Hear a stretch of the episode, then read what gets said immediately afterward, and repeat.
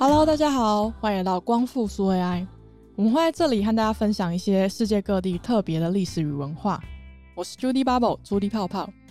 今天我们要来聊聊欧洲最科技化的国家——爱沙尼亚。首先，我们先帮爱沙尼亚澄清一下哦，爱沙尼亚不算是中欧，而且虽然他们是波罗的海三小国之一，他们也不算是东欧国家。爱沙尼亚算是北欧国家的一员，因为他们跟芬兰靠得非常近，然后民族又比较相近。既然芬兰和斯堪的纳维亚半岛上的邻居们呢都叫做北欧，那爱沙尼亚也应该要算是北欧哦。当然，这是爱沙尼亚人自己的认同啦。你们如果依旧想要把它列为东欧国家的一份子，不要让你的爱沙尼亚朋友知道就好了。不过，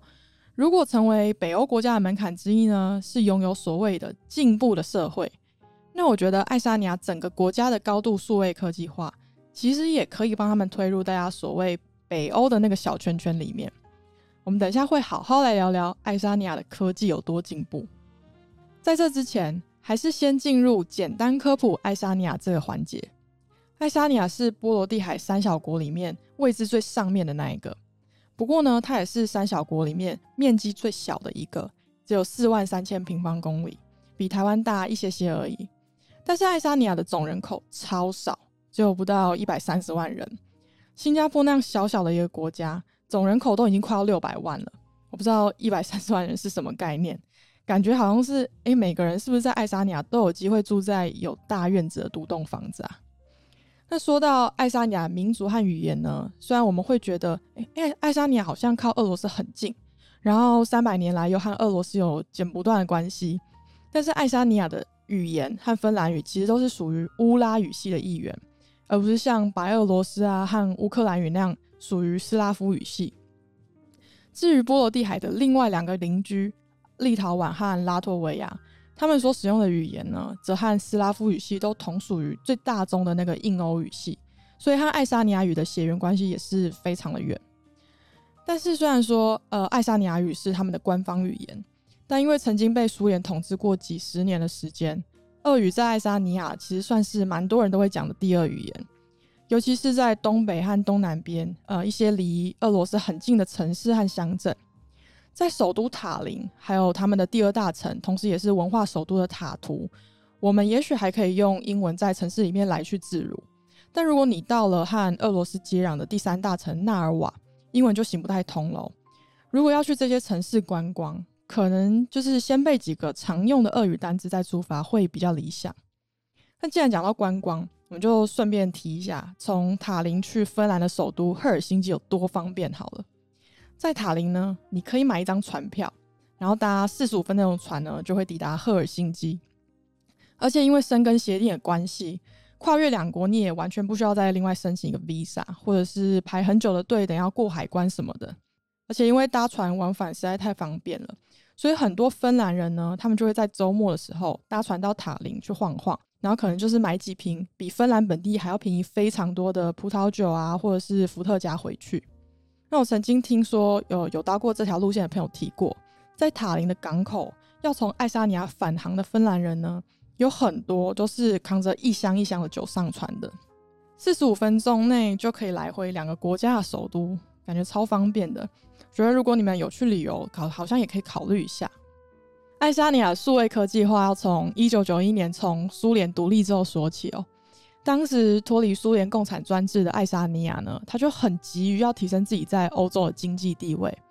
那他们除了很快的就采用市场经济这个非常西方国家的机制以外，还有就是思考说，哎，要发展什么样的产业才可以让国家的经济很快的就往上冲呢？那必须说，我觉得以二十世纪末期来看哦，这个刚脱离共产的新国家和他的决策群们是真的算是非常洞见。因为他们很快的就看到了科技的未来性，然后就决定说：“哦，我们要大力发展科技产业，然后还有将各种原本很依赖人工的作业流程就全部都线上化。”在爱沙尼亚，他们每个公民都会有一张数位身份证，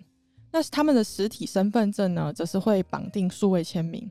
无论是利用绑定数位签名的实体身份证，或者是呃用网络上的那个数位身份证。爱沙尼亚人都可以在线上进行缴税啊、投票，或者是查看自己的医疗记录这些事情。那发展出数位签名这个系统，其实对于爱沙尼亚影响非常大，因为单单因为这个数位签名的帮助，爱沙尼亚政府每年就可以省下两 percent GDP 的人事行政开销，而且政府所经办的公共服务呢，就有百分之九十九都是可以在线上完成的，不论是你要更改户籍地址，还是换护照，还是呃申请良民证之类的，你就都不用特别跑一趟户政事务所或是外交部领事局。这些事情全部在线上就可以完成，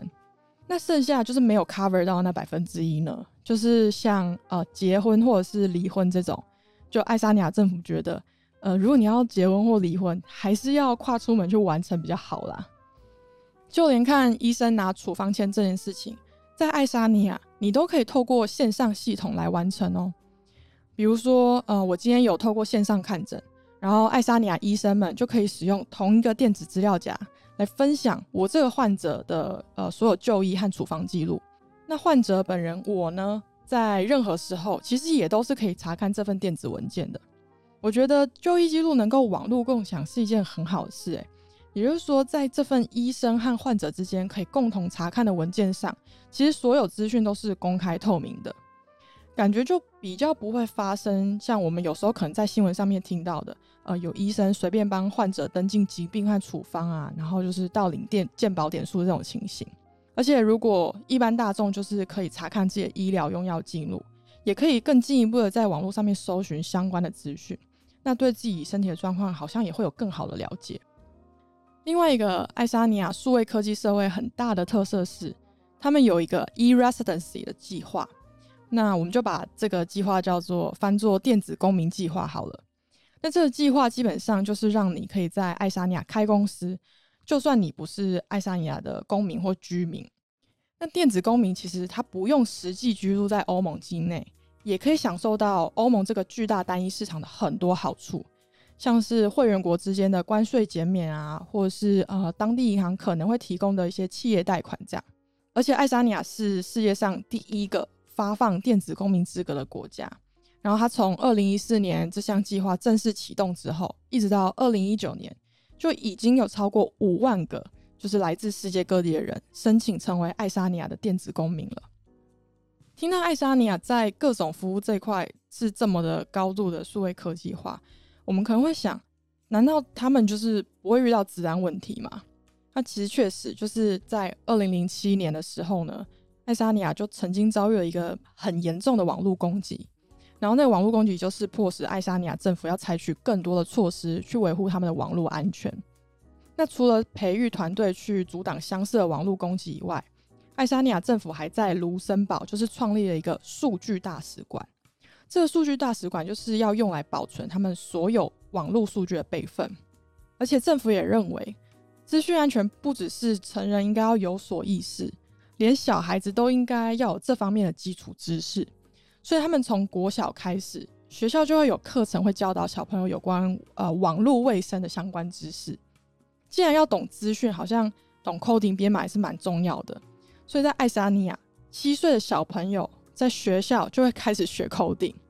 我记得我第一次用到 coding 是呃高中电脑课的时候，然后那时候学的是 C 加加程式语言，但爱沙尼亚小朋友在还在玩鬼抓人年纪，就已经在学，就是这些我高中才碰的电脑语言了。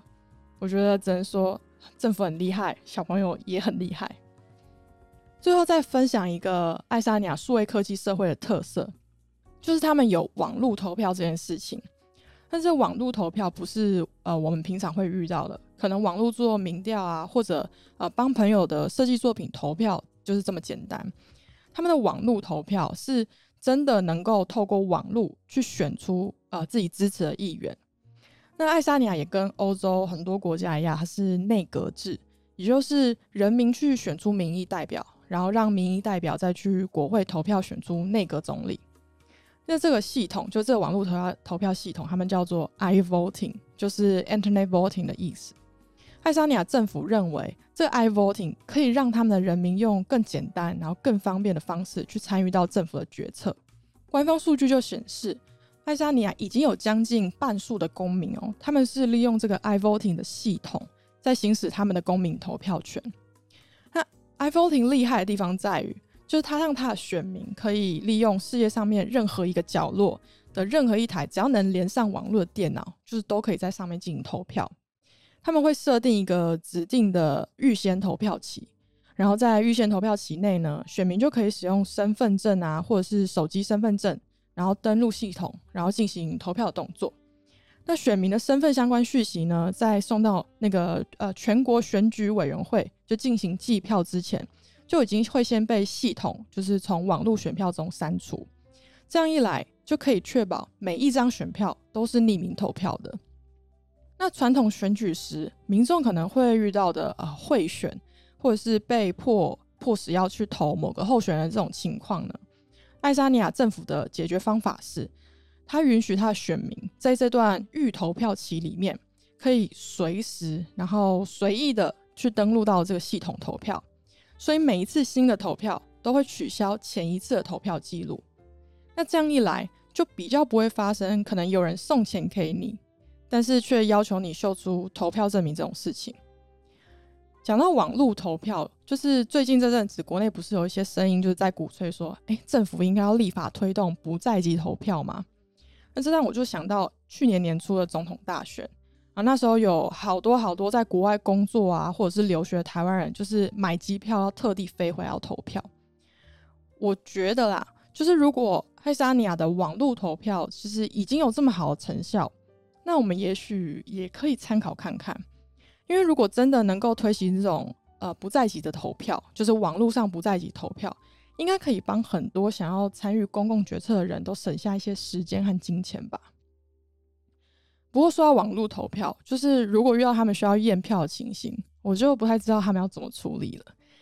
如果有人知道爱沙尼亚是怎么验票的话，欢迎留言告诉我们。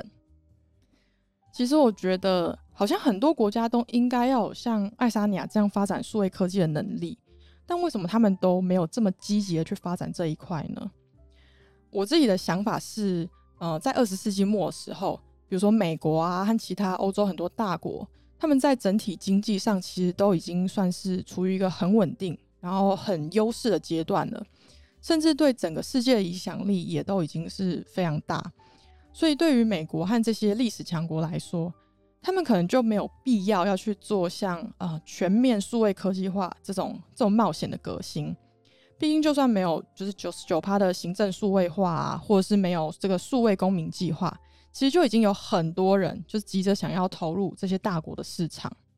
但是爱沙尼亚处境不太一样。一九九一年，就是当市场经济已经成为世界霸权的时候呢，爱沙尼亚其实才刚刚从苏联共产独立，所以作为一个后苏维埃的国家，然后他们经济很不好，然后资金又很不足，其实应该有点算是啊，We have nothing to lose, then why not？就是。比起对于担忧用力发展科技可能会带来一些坏处啊，我觉得想要全民富足，或是呃又吸引各界投资，就是让爱沙尼亚更愿意去承担风险去做数位科技化这件事情。你们觉得呢？这次的分享就到这边。如果想对爱沙尼亚有更多的了解，我们会把相关的链接放在节目简介，有兴趣可以去看看。光复苏维埃，我们下次见，拜拜。